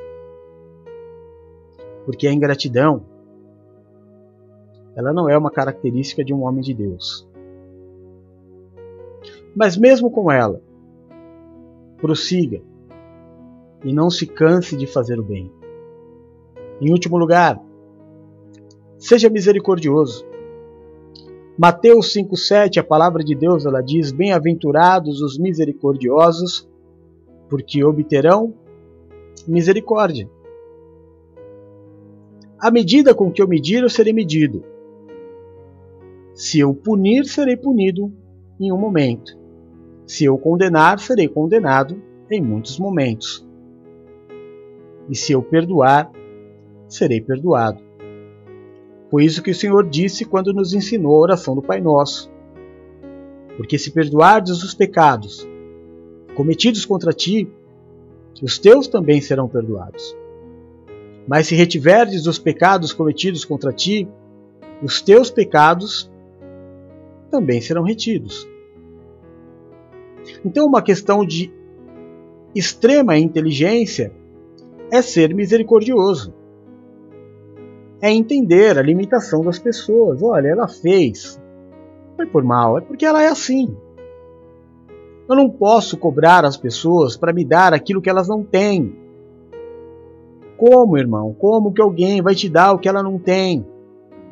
A pessoa nunca recebeu amor. Você vai estar esperando receber amor como? A pessoa nunca recebeu carinho. Que carinho que você quer receber dela? A pessoa não foi educada, você cobra dela educação. A pessoa, eu, por exemplo, eu uma vez eu tive uma aula de etiqueta para aprender a comer. Você sabe que precisa aprender a comer, né? E aí eu lembro que na aula prática foi colocado dois pratos, um dentro do outro, e oito talheres. Eu me confundi ali. Eu não falei nada para não passar vergonha, mas na minha cabeça eu pensei assim: com um desses aí eu já faço a festa, não preciso de oito. E aí foi me sendo ensinado que para cada é, tipo de comida eu usaria um talher diferente. Para grãos, um. Para carnes vermelhas, um. Para sopa, outro. Para creme, outro. Né? Com que mão eu segurava a faca, com que mão eu cortava a, a faca, é, a carne, qual mão ia o garfo, qual mão ia a faca. Irmão, Aí você pensa que acabou, vem a parte do, do vinho. Depende do vinho, é, é taça tal, depende da, da, da bebida, é taça tal. Sendo que lá em casa a taça sempre foi o copo de requeijão. para qualquer tipo de, de, de, bebida. Mas é etiqueta. Não dá para cobrar se a pessoa não sabe, não dá. Eu fui, eu fui fazer uma, eu fui pregar em Florianópolis. E aí durante o dia o, o bispo que me levou para pregar na igreja me levou para comer em alguns restaurantes.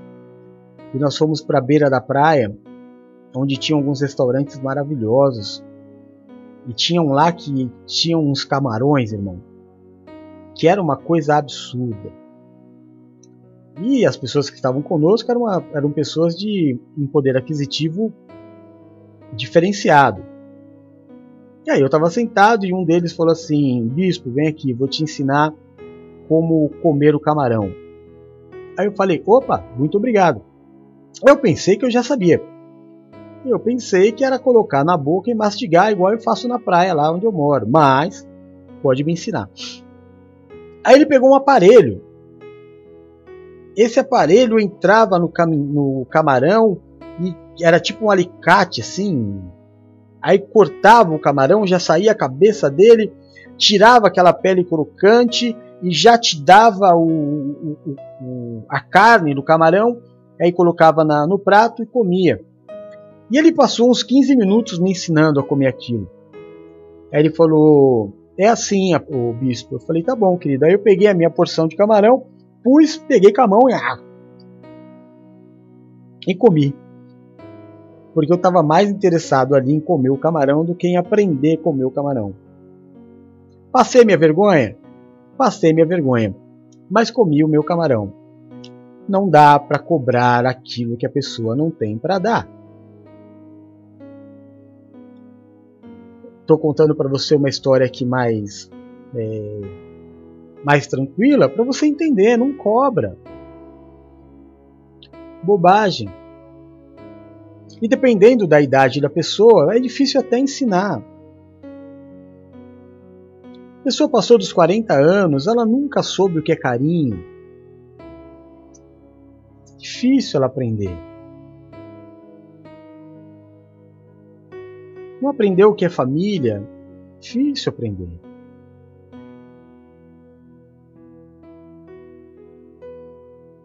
Não se cansa de tentar ensinar. Não se cansa de fazer o bem, mas tenha misericórdia. Não desiste, porque talvez essa pessoa só tenha você. Ninguém mais talvez esteja interessado em ensinar essa pessoa. Ninguém mais está afim de falar, eu vou fazer dessa pessoa uma pessoa melhor. Talvez seja só você. Então não desiste dela. Seja misericordioso com todo mundo. Esteja sempre disposto a dar uma outra oportunidade a todo mundo. assim como você precisa de uma outra oportunidade. Amém? Feche os teus olhos. Se possível, onde você estiver, curve a sua cabeça.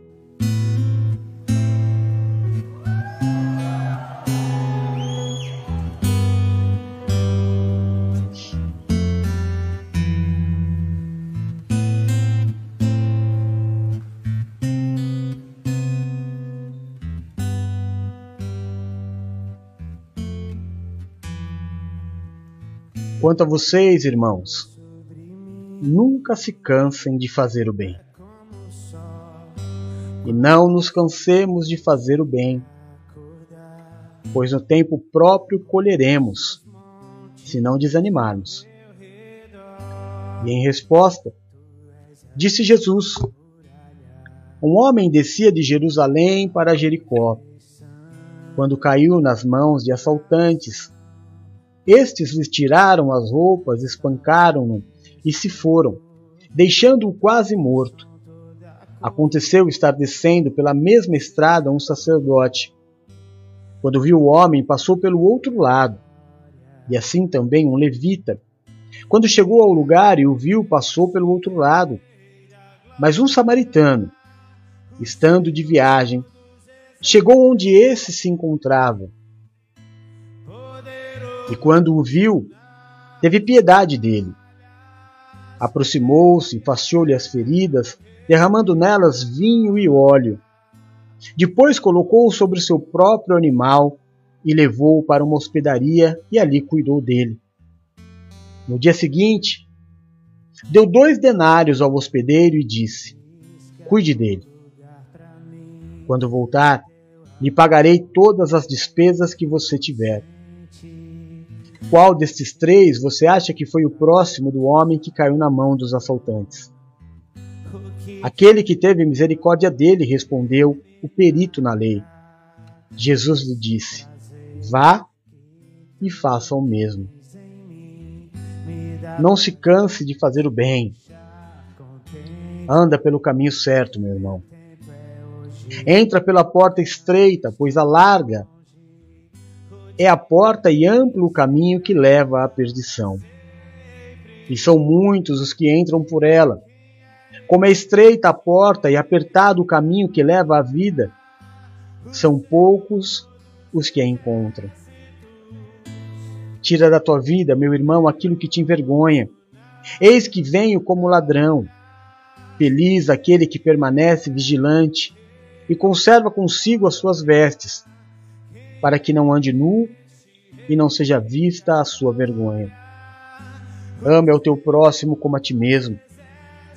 Amá-lo de todo o coração, de todo o entendimento de todas as forças, e amar ao próximo como a si mesmo, é o mais importante do que todos os sacrifícios e ofertas. Faça o bem e não desanime disso. Ajude ao necessitado. Reconheço a sua disposição em ajudar e já mostrei aos macedônios o orgulho que tenho de vocês, dizendo-lhes que desde o ano passado vocês de Acaia estavam prontos a contribuir e a dedicação de vocês motivou a muitos. Não se abale com a ingratidão, irmão. Amém. Porém, os seus inimigos façam-lhes o bem e emprestem a eles, sem esperar receber nada de volta. Então, a recompensa que terão será grande, e vocês serão filhos do Altíssimo, porque Ele é bondoso para os ingratos e maus. E seja misericordioso. Bem-aventurados os misericordiosos, pois obterão a misericórdia. Mateus 5, versículo 7. Senhor Jesus, é no nome do teu Filho Jesus Cristo que nós nos apresentamos diante de Ti neste domingo. É no nome do Teu Filho Jesus Cristo que eu, Teu servo, apóstolo Jefferson, abençoo a vida de todos aqueles que comigo aqui estão para adorar o Teu nome. Cada um dos Teus filhos que em uma atitude de fé se reúnem, meu Deus, em frente ao celular, em frente, meu Deus, à televisão, em frente ao computador, para ouvir esta palavra, cultuar o teu nome e aprender mais de ti. Deus de amor, fortalece os teus filhos para que eles jamais se cansem de fazer o bem. Abençoa os teus filhos para que eles jamais desistam do caminho correto. Meu Deus, nós sabemos que é difícil lidar com a ingratidão, que é muito difícil lidar, meu Deus, quando nós damos carinho e a pessoa não corresponde.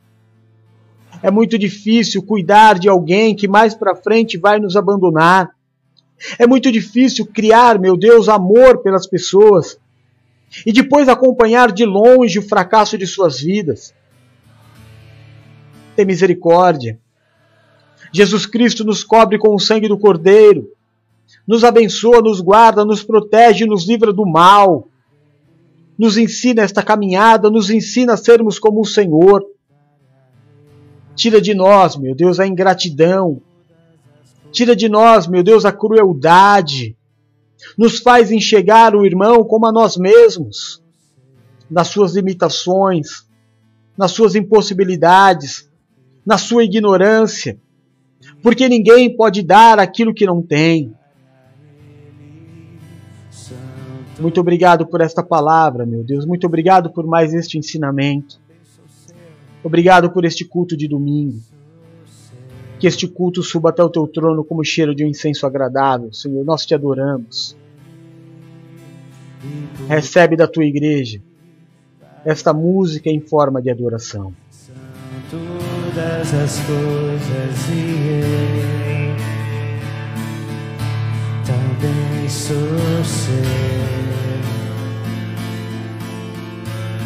Porque dele e por ele todas as coisas e eu.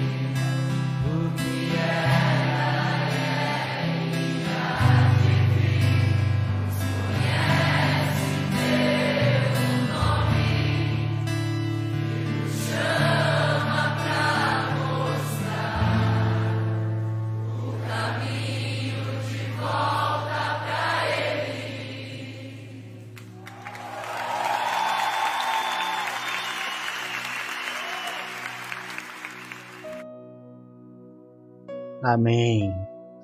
Graças a Deus. Graças a Deus. Ah, boa noite, Raquelzinha, graça e paz, seja bem-vinda. Espero que você tenha sido abençoada no culto desta noite. Paula, meu amor, graça e paz, seja bem-vinda. Espero que Deus tenha falado com você nesta noite. Du, filho lindo, da mesma forma. Espero que você tenha sido abençoado, que Deus tenha falado ao seu coração. Drizinha, meu amor, Deus abençoe. Espero que Deus tenha falado ao teu coração. Vânia, mana, minha mana querida, minha parcerona. Espero que Deus tenha falado ao teu coração. Elvira, meu amor, linda da minha vida. Bem-vinda, espero que Deus tenha falado ao teu coração. Quem mais está aqui? Gideone, graça e paz, seja bem-vindo. Espero que Deus tenha falado ao seu coração. Kelzinha, já falei.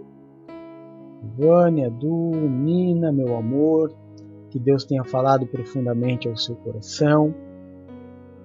Quem mais está aqui? Deixa eu ver, deixa eu ver, deixa eu ver. Alda, querida, graça e paz.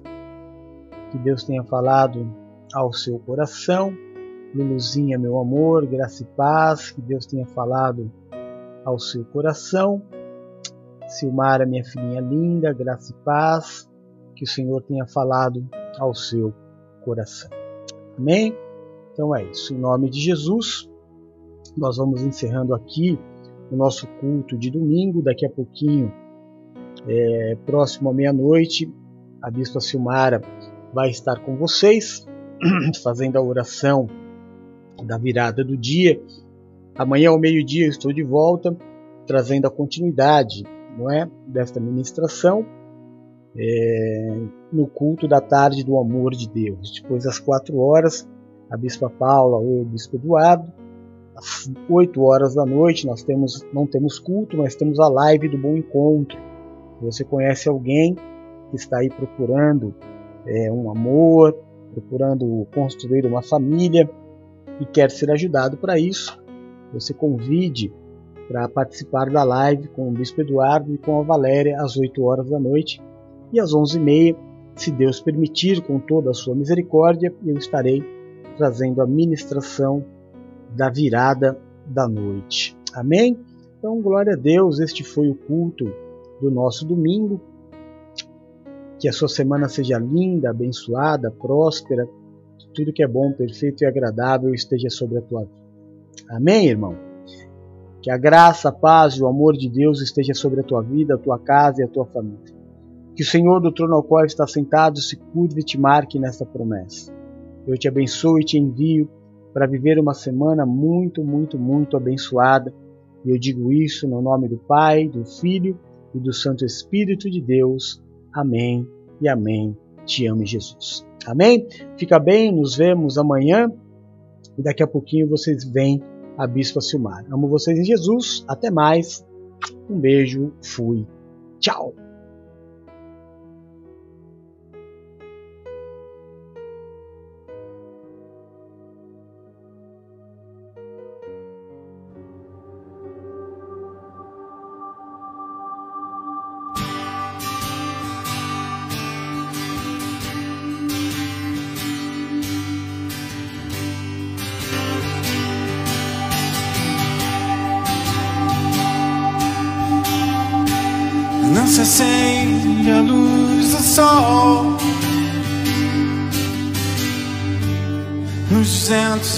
220 volts dos palácios de Brasília.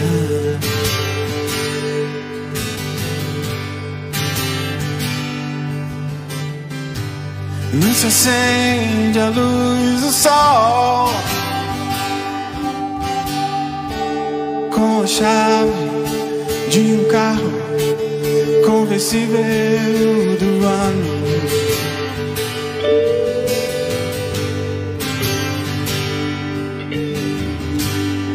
Se acende a luz do sol com ponta de um cigarro, um baseado, coisa assim.